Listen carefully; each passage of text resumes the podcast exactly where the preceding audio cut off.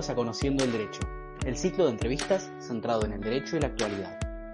Hoy nos acompaña Adrián Goldín para hablar acerca del régimen legal que le corresponde a los trabajadores de plataformas. El profesor Goldín es abogado por la Universidad de Buenos Aires, especialista en Derecho del Trabajo y la Seguridad Social.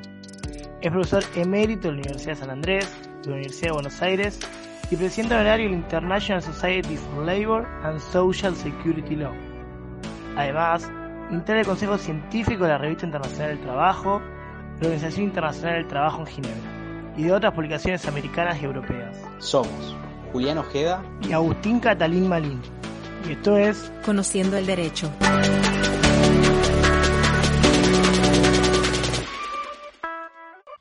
Muchas gracias, profesor, por acceder a nuestra invitación para participar del ciclo de entrevistas de la revista jurídica.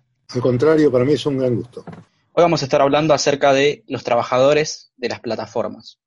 Entendemos que plataformas son aquellas compañías que se encargan de unir oferta y demanda de un determinado bien o servicio y que cobran una comisión a algunas de estas dos partes. En concreto, profesor, queremos preguntarle, bajo la ley de contrato de trabajo argentina, estos trabajadores o socios como las mismas compañías lo llaman, ¿son trabajadores en relación de dependencia o son autónomos? En realidad, para las plataformas, estos trabajadores no son trabajadores dependientes. No digo que no lo sean, digo que para las plataformas no lo son, los tratan como si no fueran dependientes y establecen condiciones de prestación que de alguna manera tratan de que sugiera que no son dependientes. Por ejemplo, le dan la opción al trabajador, en el caso de los populares trabajadores de delivery, por ejemplo, de aceptar o no aceptar un, pedido, de indicar en qué horarios quieren trabajar, en fin, una serie de libertades que en principio sostienen las plataformas no son propias del trabajo dependiente. Lo cierto es que todos esos varios miles de trabajadores de plataformas que están corriendo por ejemplo, por la ciudad de Buenos Aires, no están en la práctica en relación de dependencia y tienen un sistema de protección más que insuficiente. Lo que uno podría decir es que esas libertades que las plataformas diseñan para sugerir o sostener que son trabajadores autónomos, que no son trabajadores en relación de dependencia, son unas libertades relativas porque el trabajador sabe que si no acepta el pedido que le hacen para ir a hacer una determinada encomienda, lo más probable es que los desconecten o no puedan seguir trabajando, o si no trabajan los días eh, que las plataformas prefieren contar con sus servicios, cosa que teóricamente pueden hacer en principio, porque esa libertad está reconocida en el contrato de adhesión que firman los trabajadores en el momento que se incorporan a la plataforma, les permiten tomar esas decisiones.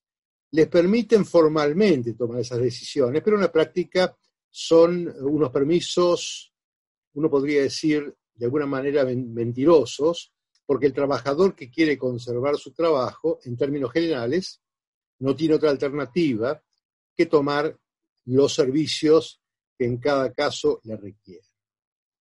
¿Qué se puede hacer con esto? En este momento hay cuatro o cinco plataformas de delivery, por ejemplo, y está bien claro que las plataformas de delivery no son las únicas plataformas que hay en la Argentina, hay plataformas muy diversas, por cierto, las de transporte automotor, las de compartir los autos, Uber, Cabify, hay plataformas para la provisión de servicios de reparaciones, hay plataformas para la provisión de servicios de asistencia doméstica y en todas ellas los trabajadores están en términos generales como trabajadores autónomos. ¿Cuál es el tratamiento que yo mismo le he dado a esta situación? Y digo que yo mismo le he dado esta situación porque a lo largo del año pasado hice un trabajo de consultoría para CEPAL, para la CEPAL de Naciones Unidas, sobre este tema, y mi criterio fue eh, plantearlo en estos términos. Yo creo que a estos trabajadores hay que garantizarles una protección suficiente en determinados ámbitos que después, si querés, los podemos explorar, eh, por lo menos algunos de ellos.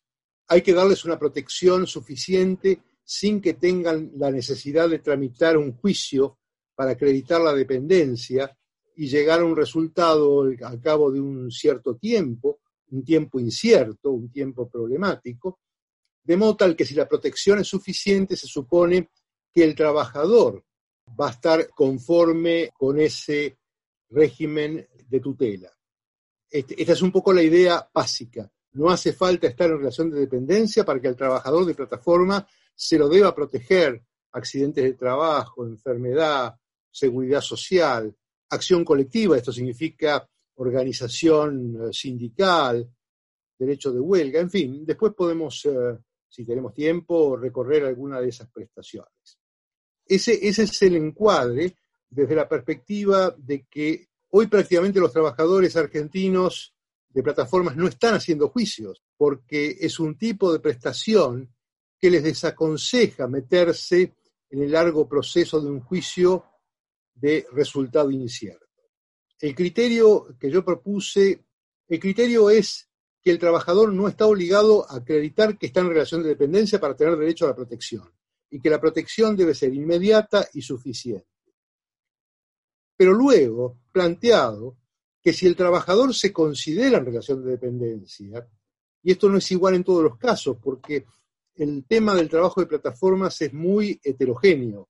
Hay muchas manifestaciones muy diversas, de modo tal, a mí CEPAL me pedía que hiciera o concibiera un régimen o una posición no sobre el delivery, en cuyo caso lo más probable es que uno lo viera más cerca de la dependencia, sino sobre todos los trabajos de plataforma, con una excepción que después, si se cuadra, eh, la voy a aclarar.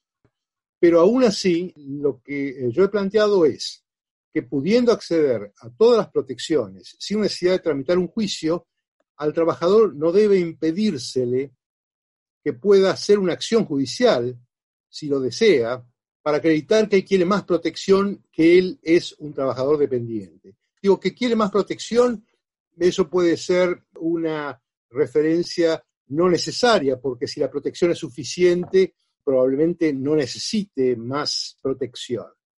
En el caso de que él quiera tramitar eh, judicialmente el reconocimiento de la relación de dependencia, entonces lo que yo planteé es que en el régimen especial de, eh, Estatuto de los Trabajadores de Plataforma deberían concebirse normas de reglas de articulación para poder compatibilizar el régimen especial con el régimen general de los trabajadores dependientes.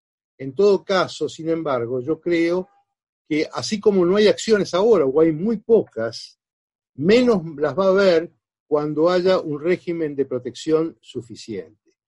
Esa propuesta fue bien recibida, yo no tengo ninguna vinculación personal eh, con el gobierno ni con el Ministerio de Trabajo, pero en el Ministerio de Trabajo, mencionándolo explícitamente, aceptaron este criterio, digamos, de que no hace falta acreditar la dependencia laboral para tener derecho a la protección. Y todo esto se vincula con un tema más grande que yo estoy estudiando y que es básicamente cierta penuria inclusiva que tiene el concepto de dependencia, porque cada vez hay más manifestaciones de trabajo que no acreditan la existencia de un vínculo de dependencia en el sentido que nosotros lo hemos entendido siempre, pero que están en necesidad de protección. Así que hoy yo no creo que sea necesario seguir haciendo de la dependencia una categoría central, pero sí de la protección. Usted nombró una protección suficiente. ¿Cuál cree usted que es esta protección suficiente y cómo se hace para legislar situaciones tan heterogéneas como la que usted nombró?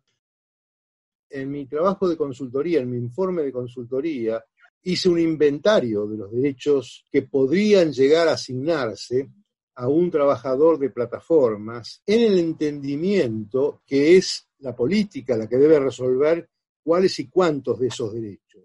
Yo puse todos los que a mí me parecieron que eran necesarios o aptos para trabajadores de estas este, categorías. Por ejemplo, y esto me parece muy evidente, el tema de la representación, de la acción colectiva, del derecho de sindicación es fundamental, porque el derecho de sindicación, bien entendido que la OIT sostiene que el derecho de sindicación y de acción colectiva no es solo para los trabajadores dependientes, sino para todas las personas que trabajan, el derecho de sindicación es una protección más abarcativa, o sea, se supone que la acción colectiva protege todo el conjunto de derechos de un trabajador.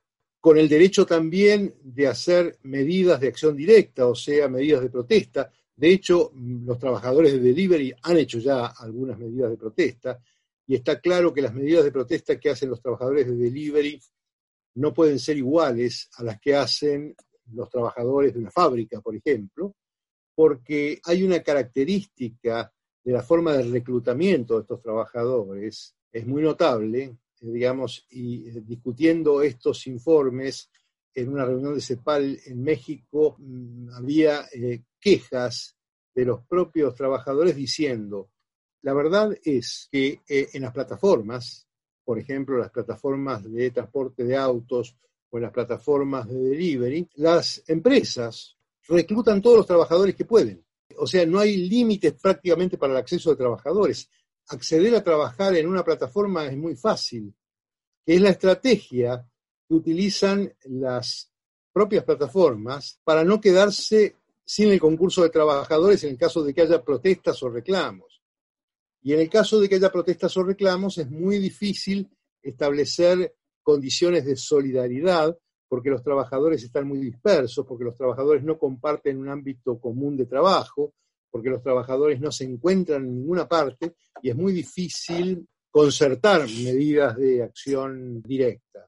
Este, y en términos generales, medidas de acción directa recurren a la misma tecnología por la cual se desempeñan, o sea, son, digamos, eh, medidas que se utilizan los instrumentos de comunicación eh, informáticos para tratar, digamos, de establecer ciertos consensos. Todo muy difícil, porque un número de trabajadores se adhieren y van a alguna manifestación establecida en algún lugar determinado de la ciudad, pero muchos otros trabajadores siguen trabajando, ¿cierto? Pero bueno, ahí está. Eh, el tema de la acción de la sindicalización y la acción colectiva es uno de los espacios de tutela que tiene que estar.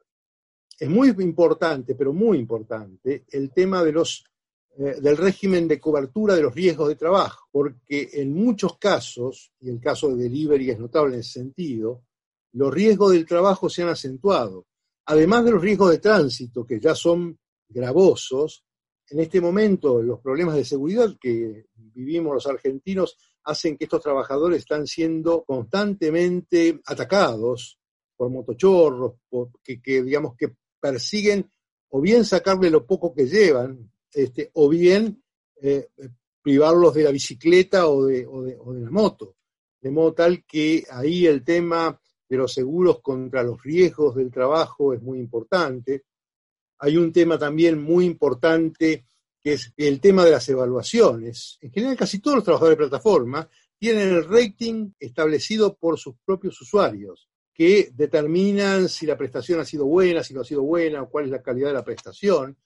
Y esto define la posibilidad que tiene el trabajador de seguir trabajando. Esto plantea el tema de la portabilidad del rating. Cada trabajador quiere llevarse porque no tiene otros mecanismos de reconocimiento más que el rating de los usuarios no están exentos de que ese rating esté establecido en algunos casos en base a represalias no objetivas, lo cual significa para el trabajador una pérdida de posibilidades de desempeño. O sea que el tema de los ratings y de la portabilidad de los ratings también es un tema de protección importante. Eh, el tema de la seguridad social.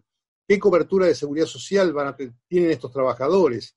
En algunos casos, eh, ninguna los hacen registrarse como trabajadores autónomos, los hacen registrarse como monotributistas, como monotributistas tienen acceso a una obra social sindical, que muy frecuentemente es una obra sindical particularmente débil, por lo cual es notable, y esto lo hemos visto particularmente con los trabajadores migrantes, los trabajadores extranjeros. Ustedes saben que en la Argentina, por ejemplo, el delivery ha estado tendiendo en una, proporción muy notable por jóvenes procedentes de, Venezuela. Hemos visto trabajos de campo, digamos, que lo han determinado así, eh, que han descubierto que la, atención de la salud es gratuita en Argentina, cosa que no sucede en otros países, y se sienten más confortables con la atención hospitalaria a veces que con reclamar los servicios de eh, las obras sociales que podrían corresponderle como consecuencia de su condición de monotributistas.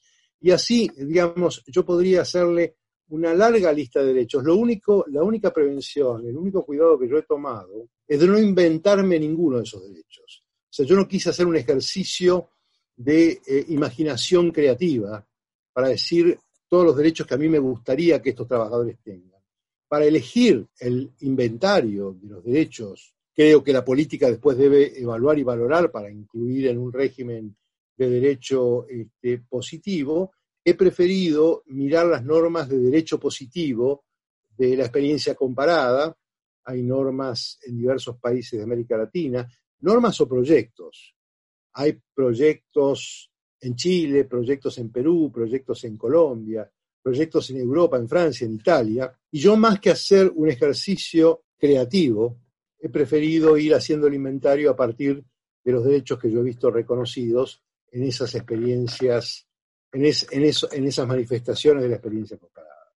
Así que, obviamente, no puedo, digamos, hacer el detalle completo, pero, por supuesto, eh, la extensión de la jornada, los límites de la jornada de trabajo, algunas manifestaciones sobre la remuneración mínima, eh, muy parecida al trabajo a destajo, porque se paga a veces por cada prestación, pero en algunos casos los trabajadores quieren ser retribuidos por hora, y entonces en, algunas, en algunos regímenes se paga por hora siempre que hubieran los trabajadores aceptado una encomienda en esa hora que se considera. En fin, el inventario es muy extenso y el carácter más o menos suficiente de ese sistema de protección depende de la capacidad de un determinado país, una determinada sociedad y de la política que lo este, consagra o lo sanciona. Siguiendo un poco con esto de los, los derechos mínimos que deberíamos garantizar a estos trabajadores, ¿Constituye esta, esta una nueva categoría intermedia entre trabajadores autónomos y dependientes o, es solamente un piso?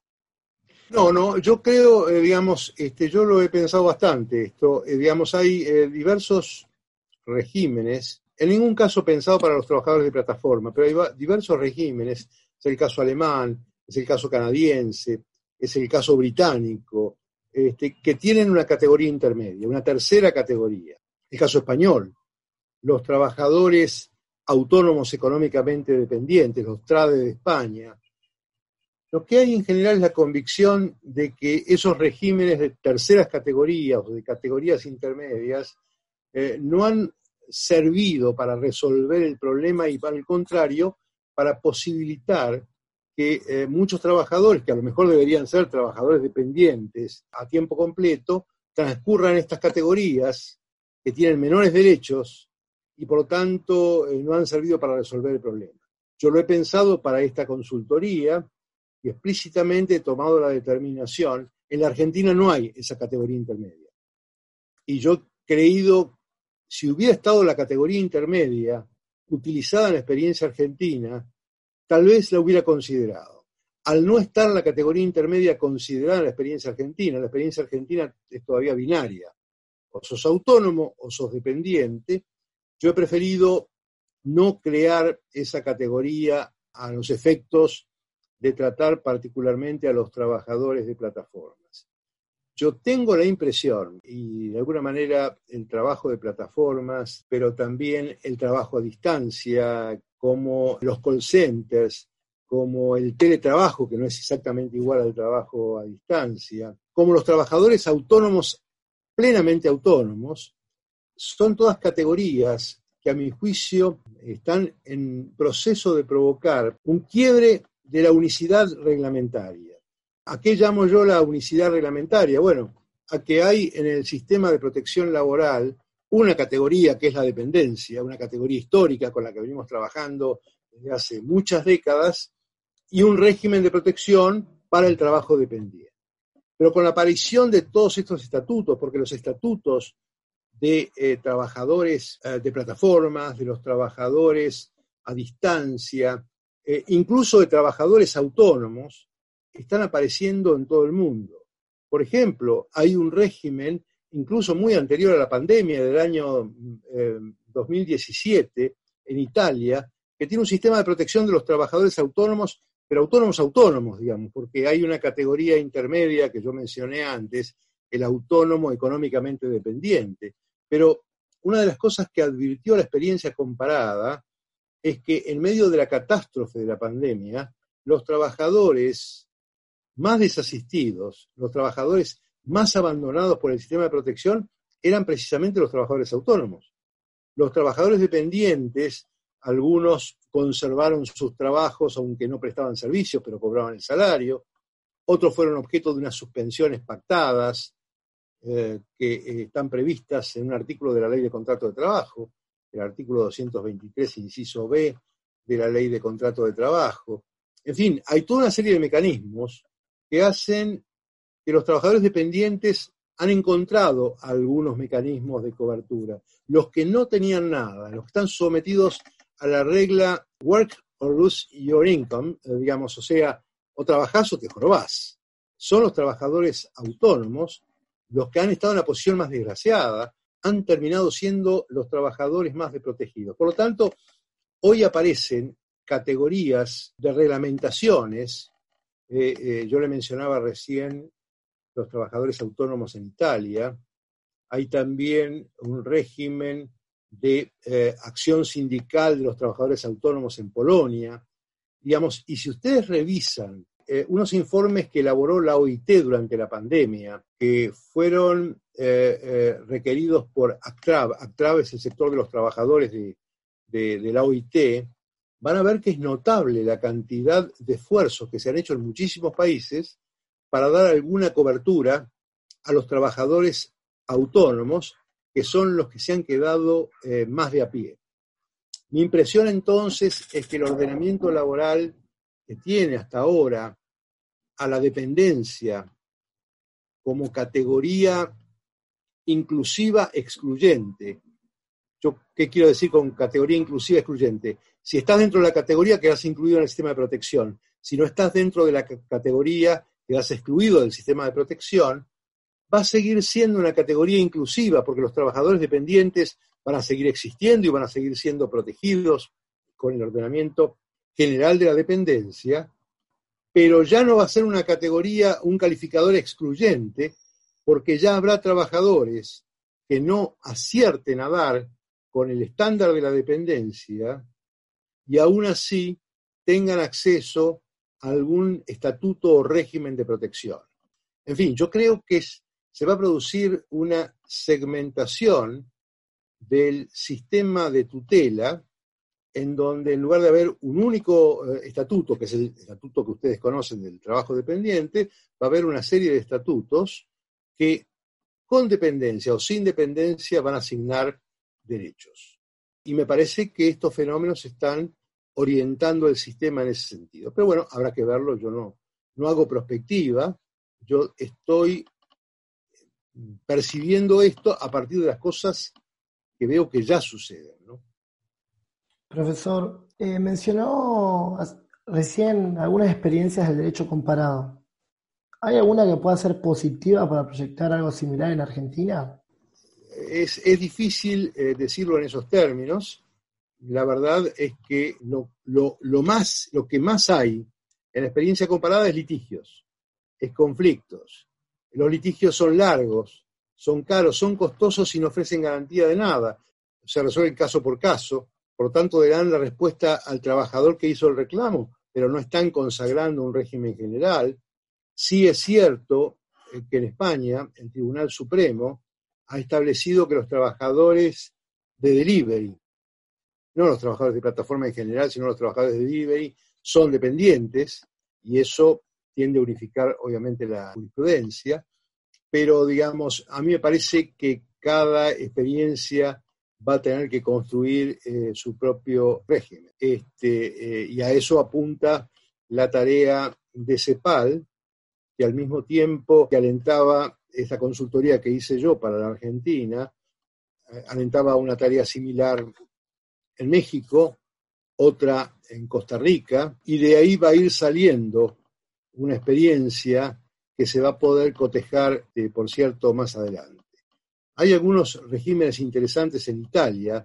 que no son regímenes nacionales, sino que son regímenes por regiones, de la región del Piamonte, de la región del Lacio, y todos ellos yo los he examinado, eh, digamos, en el ánimo de ver qué tipo de cosas plantean. Es un tema que no está resuelto y no hay muchos ordenamientos de derecho positivo que ya los haya resuelto.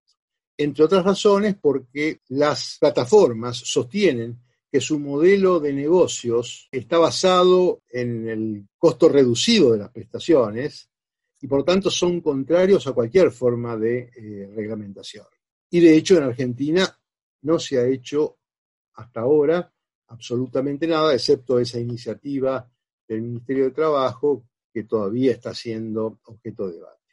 Es un tema que vale la pena involucrarse, que vale la pena estudiar, eh, que eh, por un lado, y es lo último que quiero decir, efectivamente las plataformas dicen, este, nuestro régimen está basado en los costos reducidos, de modo tal que nuestro modelo de negocio es incompatible con una eh, reglamentación.